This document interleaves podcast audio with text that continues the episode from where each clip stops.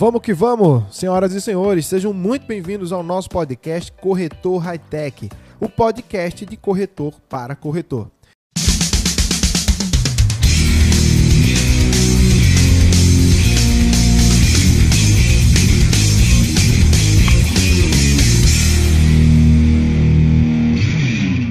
Eu me chamo Oliveira, eu sou corretor de imóveis especialista em intermediação imobiliária de imóveis usados. E hoje é com grande alegria que eu recebo aqui ela que é psicóloga, palestrante, consultora de RH e carreira, especialista em comunicação e oratória de alto impacto, além de mediadora de conflitos profissional. Eu estou falando da doutora Arquivânia de Paula. Mas antes de passar a palavra para a doutora Arquivânia, eu quero falar aqui brevemente de como que a gente se conheceu e como que a oratória entrou na minha vida e fez total diferença. Eu participava de um treinamento, de um treinamento pro, é, presencial e durante esse treinamento houve uma dinâmica para um sorteio. E eu fui contemplado com sorteio para participar de uma oficina de oratória ministrada na época pela doutora Arquivânia de Paula. E ao participar dessa, dessa oficina de oratória, foi uma virada de chave, uma mudança completa de mindset e foi despertada em mim uma vontade de poder falar em público. Eu perdi o medo de falar em público, eu tinha verdadeira fobia, tá? E hoje aqui estamos para a gravação do nosso podcast. Doutora Arquivânia de Paula, seja muito bem-vinda. Como de costume, uou! Chega aqui. Gratidão pela boníssima e belíssima apresentação. É isso aí. Né? Há mais de 12 anos nós temos trabalhado com aquilo que eu digo comunicação assertiva. Né? Temos nos especializado em comunicação de alto impacto. E no andar da carruagem, vamos justificando o porquê comunicação de alto impacto. Qual é a diferença da comunicação normativa, normal, para a comunicação de alto impacto? Se você tem interesse em se aperfeiçoar na arte da oratória, na arte do falar bem em público, influenciar pessoas, não perde essa série de podcasts que nós iniciamos agora mesmo. Maravilha. Pessoal, antes de entrar no assunto, eu devo dizer a vocês o seguinte. É, eu sou corretor de imóveis há 15 anos, vou fazer 15 anos agora é, nesse ano. E sempre falei bem para uma pessoa. E a autossuficiência me levava a crer que eu não precisava de oratória. Até que eu estourasse um balão num curso e fosse contemplado nesse sorteio com a oficina de oratória. E foi assim que eu conheci a doutora Arquivânia de Paula. Depois de participar dessa oficina de oratória, a minha mente se abriu e eu passei a ter o desejo de me comunicar melhor, só que em público. Então existia uma dificuldade gigantesca. Depois que a gente participou dessa oficina de oratória com a doutora Arquivânia de Paula, nitidamente a minha performance melhorou. Ai, a minha dicção melhorou, a minha segurança melhorou. Isso foi muito nítido, por isso eu quero aproveitar a ocasião para mais uma vez lhe agradecer. Ah, fico feliz. Gente, e o nosso intuito, como sempre aqui no nosso podcast, é ajudar você, colega corretor de imóveis, Exato, a elevar os níveis da sua prestação de serviço com uma alta performance, tá? E como para elevar o nível e, e ter uma alta performance, você precisa de uma boa comunicação. Por isso eu decidi abrir o ano de 2020 no nosso podcast falando sobre comunicação e de alto impacto, porque alta performance precisa de alto impacto, convenhamos. Claro, tá temos que ser acima da média. Exatamente. Então a doutora gentilmente aceitou o nosso convite e vamos gravar aqui 10 episódios de uma série que se chama Encantar Pessoas com o que você fala. Doutora, encantar pessoas com o que fala. O que você poderia dizer para a gente é, o que seria o início do encantamento de pessoas. O que você diria para a gente que é, é, o principal problema ou a principal solução para encantar pessoas com que a gente fala? Bem, para você encantar qualquer pessoa que seja, você tem que bailar na naturalidade. Algumas pessoas, quando estão perante uma plateia, ou mesmo um número simbólico de 10 pessoas, de 20 pessoas, titubeiam, têm muito medo, não é? E daí a gente já começa a falar sobre o primeiro vilão do falar bem em público e influenciar pessoas, o medo. Por que, que as pessoas têm medo? Ao longo desses 10 podcasts, nós iremos falar sobre os efeitos desse medo, as questões neuropsicológicas desse medo Mas hoje vamos começar do iníciozinho. Na realidade, será que as pessoas têm medo de falar em público, Tiago? Eis a questão, né? Ou será, exato, ou será que elas têm medo daquele velho julgamento alheio? O que as pessoas vão pensar sobre aquilo que eu falo, que eu quero dizer? Será que elas vão interpretar da melhor maneira? Ou será que elas vão ah, escarnecer o que eu falo? Elas vão zombar do que eu falo? Na realidade, de acordo com a nossa experiência de mais de década, as pessoas elas não têm medo de falar em público, diretamente falando. Elas têm medo do risinho. Eita. Do escarnecer. Elas têm medo da piada, às vezes até sutil, mas que inibe o ir avante nessa comunicação E- que pode ser muito feliz. E às vezes o cara tem potencial, ele sabe disso, mas essa, essa questão desse medo acaba, ele vai sucumbindo a esse medo e deixando adormecido um gigante. Né? Exato. Ele tem potencial para isso e esse, esse, essa, esse medo faz com que ele deixe esse gigante adormecido Corretíssimo. e quando esse de- Isso. gigante despertar, talvez seja tarde demais. Exato. Né? E as oportunidades, elas, elas não se repetem. Exatamente. Outras oportunidades virão, mas não aquela que você perdeu. Eu costumo dizer que a oportunidade é tal qual aquele cavalo selado que passa à nossa frente. Então você tem que ter iniciativa, proatividade de montar nesse cavalo e seguir adiante. É verdade. Eu já li um livro, doutora, que se chama Como Chegar ao Sim com Você Mesmo. É um best-seller, inclusive, que foi Verdade. escrito, foi escrito por William Ury e um coautor que desenvolveram um método de negociação que é o Harvard Negotiation. Foi desenvolvido na faculdade de Harvard nos Estados Unidos. Exato. E ele diz o seguinte, que o, o primeiro grande vilão do medo somos nós mesmos. Você concorda com isso? Qual o seu ponto de vista acerca disso? Claro, e nós vamos falar né, justamente sobre a autossabotagem. Logo mais. Mas eu quero dizer ainda sobre a questão do medo, que além né, de termos o medo do julgo alheio, do crivo, da aprovação, ou ficamos ali à espera da aprovação da nossa fala, nós temos medo também é, de algo que eu digo que é importante para que a gente possa treinar e nos aperfeiçoar cada vez mais, que é justamente a questão das objeções. Mas quem disse que por si só as objeções ela, ela não é legal, ela não é bacana? A objeção ela faz com que estudemos mais, queiramos melhorar mais, enquanto ser humano, enquanto profissional. Então, ao invés de termos, não é, esse essa rejeição, de fazermos essa rejeição às objeções, queremos, devemos desejá-las. Mas vamos falar um pouco sobre a autossabotagem. Quando é que a gente se autossabota, hein? Eu acho o seguinte, que quando você é, quando você vai, sucumbe a essa questão da opinião, da, da- da- do medo, do que as pessoas vão achar de você, você acaba se auto-sabotando porque você vai desistindo. Você vai desistindo dos É seus ide- você vai se desistindo dos seus ideais, você vai então acaba travando uma grande batalha. Porque no meu caso, por exemplo, é, eu tinha muito medo de falar em público, mas eu tinha medo não do público, mas do que eles iriam achar do que eu estava falando. E isso levava a, a, a, a me restringir e tal. Então, quando eu comecei a vencer o medo, quando eu comecei a vencer o medo, eu comecei a vencer o público. E eu comecei a levar segurança a esse público. Seja ele de 5 ou de 50. Eu já tive a ocasião de fazer três palestras de nível profissional. E nesse, nessas três palestras eu encarei um público de até 50 pessoas. Foi fácil, não. O frio na barriga foi tremendo. Mas quando eu venci a mim mesmo, antes de vencer a plateia, eu tive força para encarar, a- encarar a plateia. Não vencer a plateia no sentido pejorativo, de dizer eu sou melhor do que você, Claro. ou eu tô aqui na frente e você tá aí. Não é esse o caso. Isso. Vencer a plateia do possível julgamento que elas fariam a meu respeito. Mas para isso eu precisei trabalhar dentro de mim, o meu psicológico, para dizer, não, eu sou capaz.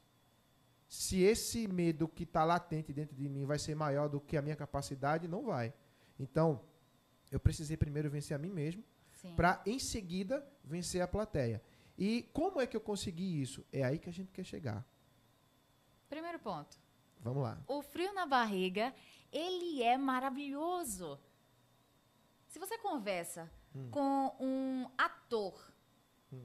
que já tem tempo no mercado, que já tem todo o know-how, exemplo, inclusive, não é, do finado ator Paulo Goulart. Um ícone. Exato. Então, certa feita, ele foi perguntado, Paulo, quando você entra em cena, você ainda tem medo? Ainda você é acometido pelo frio na barriga? E ele disse, claro, no dia que eu não sentir esse frio na barriga, bom, eu deixo de encenar. Eu deixo de ser ator. O que foi que ele quis dizer com isso? Ele quis dizer que o frio na barriga faz com que ele se prepare mais, ele se prepare melhor. Quem não sente frio na barriga, tendenciosamente fará uma apresentação mediana. É verdade. Isso é incrível porque. Desculpa até lhe, lhe cortar, mas eu preciso ah, do gancho. O que é que acontece? Ah, o medo ele dá prudência. Quando você é destemido ao extremo, você torna-se autossuficiente. Então nós temos aí dois extremos. Me... você, você não precisa se livrar 100% do medo, porque se você for encarar uma apresentação, me corrija se eu estiver errado, se você for encarar uma apresentação egocêntrico, autossuficiente, você vai criar uma distância da plateia. Exato. Né? Então você precisa. É aquela história, nem muito nem tão pouco. Você Exato. precisa dosar. O frio na barriga ele é extremamente importante, como você acabou de colocar assertivamente, para nos dar prudência. Porque sempre a gente aprende algo. É como eu disse, o fato de, de, de, do palestrante estar na frente da plateia não, não faz ele melhor do que a plateia. E às vezes você pega uma história ali da plateia que acaba sendo um ensinamento e você usa em outra apresentação. Ai. Né? Então, o medo ele é importante na dose certa. Nem muito, nem tão pouco. O frio na barriga, no meu ponto de vista, é importante para que nos dê prudência. Porque eu já participei de vários eventos, de várias palestras e, e tive a oportunidade de participar de palestras com um conteúdo incrível, mas que o, o palestrante era autossuficiente. Então ele tinha uma posição diferente da plateia, ele não tinha uma posição igualitária. Altiva, em demasia, Isso, é? exatamente, uma certa autoridade, isso. como se fosse, você, olha, vocês Exemplo, o cara tá. Eu sou corretor de imóveis, eu estou palestrando para corretor de imóveis. Eu posso dizer, vocês corretores de imóveis? Não. Nós, nós corretores de imóveis. Isso. Então, se eu não tiver o medo, o frio na barriga, eu vou me colocar num pedestal de autossuficiência.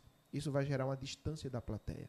E plateia nenhuma gosta de palestrante com síndrome de Deus. Não é verdade? Exato. Acho que isso é uma grande, é uma grande é, é, relevância. Você precisa do medo na dose certa. Mas continue, doutora. Essa sua fala foi, em suma, importantíssima para que a gente trouxesse dois pontos fundamentais para quem quer aperfeiçoar a sua comunicação, a sua oratória. Então a gente tem que buscar a justa medida, a homeostase. Mas vamos lá para o primeiro ponto que ele é imprescindível, né, termos na consciência, que é justamente entender que quem sabe mais né, do seu trabalho é você. Então, muitas vezes você tem profissionais da mesma área que a sua, e isso te inibe, isso te dá aquele medo exacerbado, porque você acha que as pessoas elas sabem que você vai falar. Isso não é uma verdade. Isso não é uma verdade. Porque quantas e quantas vezes eu ministrei cursos, palestras para profissionais da minha área, quer seja da área da psicologia, da área das consultorias, da área do direito, mas é, eu tinha né, ali a exatidão na consciência de que aquelas pessoas, elas sabem sim acerca do assunto que eu estava externando, mas não da forma que eu estava externando, não com as palavras, Entendi. não vislumbrando da forma que eu é, vislumbrava aquele conteúdo, porque os ângulos eles se diferenciam. Então, talvez você saiba de um assunto, de um ângulo, né, que é o inverso do ângulo que eu entendo aquilo. Tá? Então, esse é o primeiro ponto. E o segundo ponto é a humanidade. Eu costumo. Importantíssimo, né, Tiago? Uhum. Eu costumo dizer que quando você tem medo de algo, esse algo ele vai ser refletido em você. É verdade já disse, não é Nietzsche? Nietzsche, ele disse o seguinte: se você olhar para o abismo, o que é que vai acontecer? O abismo olhará para você. Então, se você. Não é tão isso interessante, é, é engraçado? Interessante. Se você olha para a sua plateia com doçura, com acolhimento, com entusiasmo, bem, é isso que normativamente você vai receber de contrapartida. Mas se você chega com extrema tensão, medo exacerbado, é, se você não se preocupa em ser o seu melhor, em dar o seu melhor, em transmitir a sua melhor comunicação, em transmitir ah, aquilo que de fato você se debruçou a estudar, a sua plateia meio que ela vai ficar ah, desprendida de você, desatenciosa. Então esse segundo tópico, esse segundo ponto, ele também né, deve ser levado muito em consideração. Então, ao iniciar a sua fala, seja humano, tenha um olhar de humanidade, contemple a toda a plateia, ou mesmo apenas um interlocutor. E você receberá de volta todo o afeto, todo o carinho, né, todo o acolhimento que você dispensado. Maravilha, maravilha. Ou seja, tem uma performance empática, né? Exato. Tentar sentir o que a plateia sente para poder se aproximar ainda mais. Porque é como eu havia falado adiante. Você está numa plateia e ter aquela sensação de um palestrante, um orador, seja que for, com aquela performance autossuficiente, cria muita distância. Porque, convenhamos, já é muito difícil você passar 3, 4, 5 horas numa sala vendo alguém falar. E se essa pessoa que está ali na frente falando por 3, 4 horas não te trazer para perto de você, você fica querendo fugir daquele lugar, não é verdade? Mas a gente sabe que através de técnicas, através de treinamento, através de, da empatia, a gente consegue sim uma performance que traz para perto o seu, o, seu, o seu prospect, no nosso caso, falando como corretor de imóveis. É, doutora, excelente colocações. Eu quero trazer você agora para uma questão que é muito interessante, sobretudo para nós corretores de imóveis, pelo seguinte: hoje a gente vive a era da tecnologia. E com a tecnologia surgiram os vídeos, certo? E hoje, o segundo maior buscador de conteúdo da atualidade são vídeos. 50% do tráfego online hoje são vídeos. Então, isso atesta que o profissional que não tiver intimidade com a gravação de vídeos, ele vai tornar um artigo obsoleto no mercado. Então, é, eu, queria, eu, queria, eu queria saber o seguinte: como a gente falou sobre apresentação em loco, sobre apresentação para um público. E para a câmera, doutora? A regra é a mesma, as técnicas são as mesmas. Como eu posso me desinibir para falar para o meu celular, por exemplo, gravando um story ou coisa do gênero? O mesmo princípio do, do, do, do presencial aplica-se ao online? É. Veja bem que quando a gente precisa falar para uma câmera, a coisa fica mais cética. Quando você está falando para uma plateia presencial, você tem o calor humano. Você tem a responsividade ou não. Uhum. Você tem a possibilidade de olhar para as pessoas, de fazer a leitura né, do corpo. Clima, né? Você vai sentir o clima, a sinergia. Uh, você vai perceber se as pessoas estão gostando da sua palestra, da sua comunicação, daquilo que está sendo isso dito. É muito, isso é muito. Isso... ou não. Eu estou pensando agora no seguinte: isso é uma faca de dois gumes. Porque, vê Vamos lá, o cara, você tá numa apresentação e tem 50 pessoas na sua frente. E você tá olhando para a cara daquele pessoal que tá ali na frente e, e, vai ter um com a cara interessada, com a posição mais confortável, não sei o quê. Isso pode dar uma oscilação de emoção em você terrível. Eu senti isso já. Na apresentação em Maceió, tinha uma boa parte envolvida, inteirada, mas tinha outro olhando assim, como é que assim, esse cara tá falando o que procede mesmo. E eu tinha uma oscilação de emoções. Às vezes eu tava muito seguro e às vezes muito nervoso. Com o vídeo é diferente. Porque eu acho que gera mais ansiedade, porque você não sabe o que, bem, o que a é outra pessoa está pensando, né? Quando você está numa palestra, né, realizando uma palestra presencial, uhum. você pode transmutar a sua apresentação. Exatamente. Então você percebe se as pessoas estão bocejando, se as pessoas estão olhando o celular, se as pessoas estão saindo muito. É e daí você já sabe que precisa arrumar uma estratégia para prender a atenção dessas pessoas. Exato. Você precisa ser atrativo. Exatamente. Mas quando você está falando para uma câmera, para um vídeo, você não tem essa possibilidade. Você não tem a interação.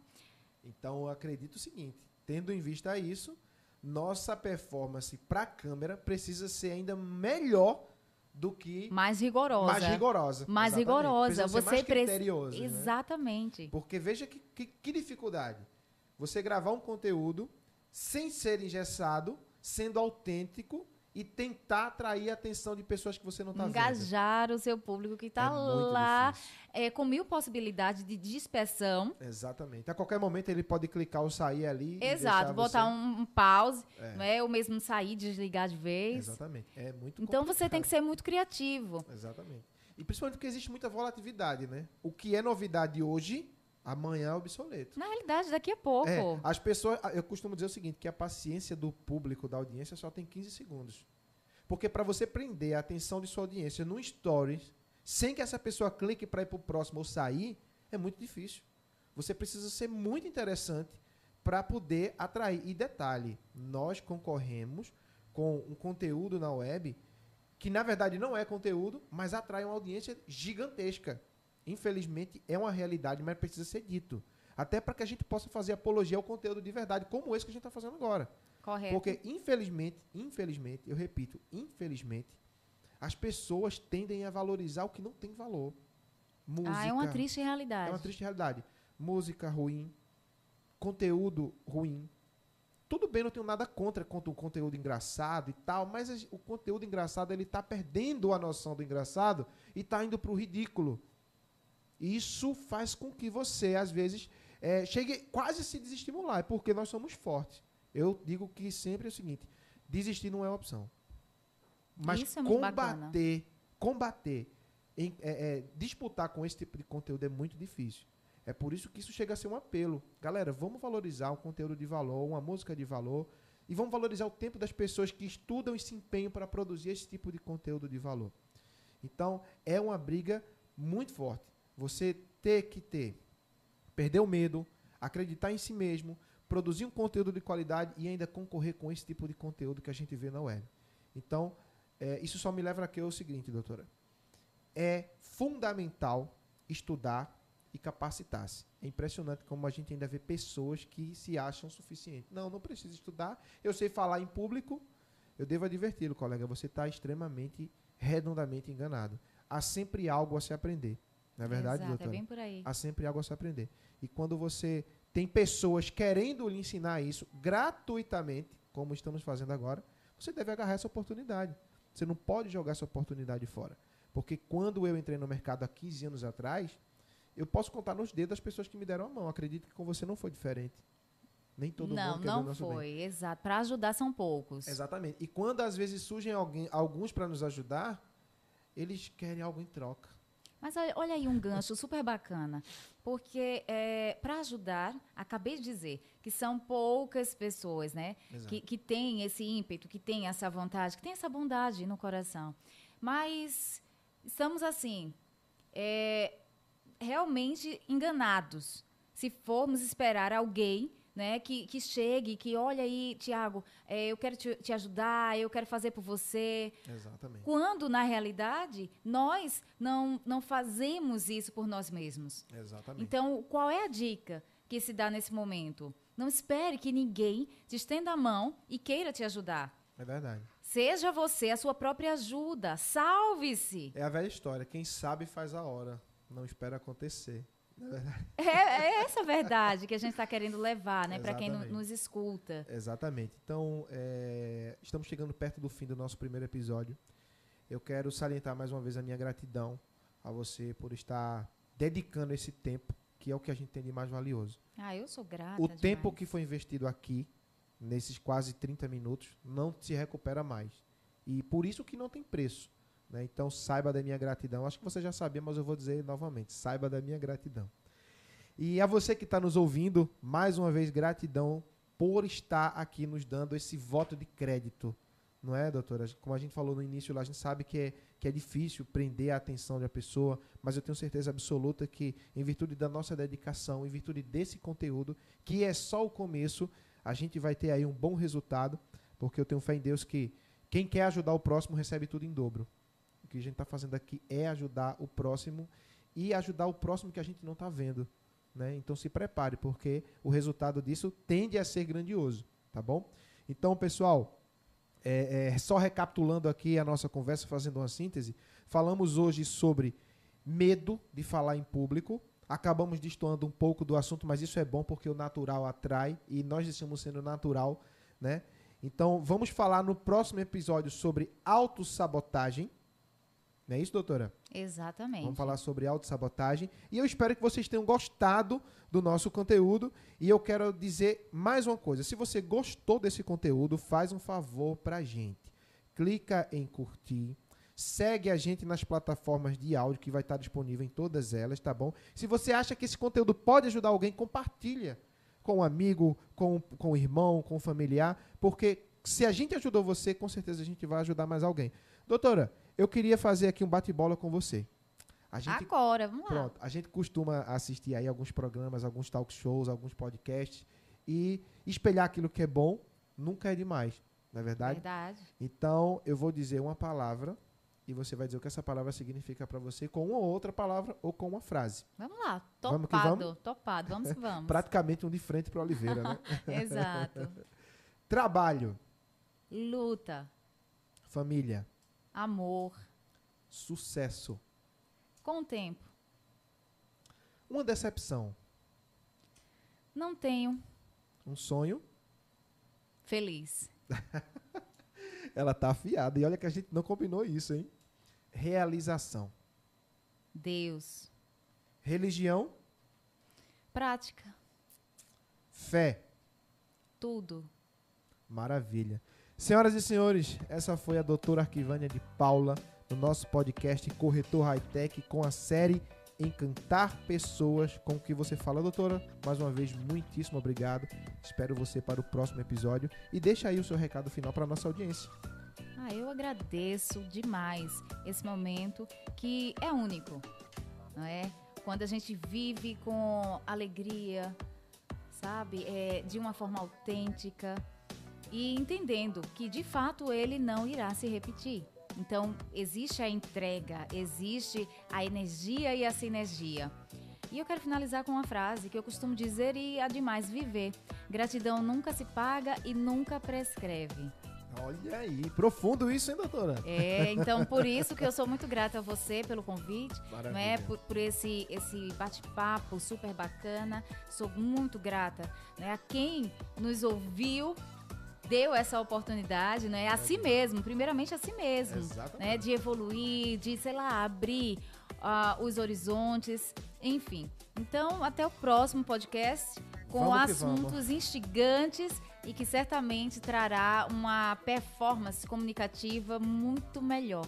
Vamos elevar os níveis, né, não, doutora?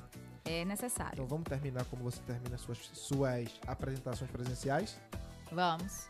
Uou! Uou! Show de bola.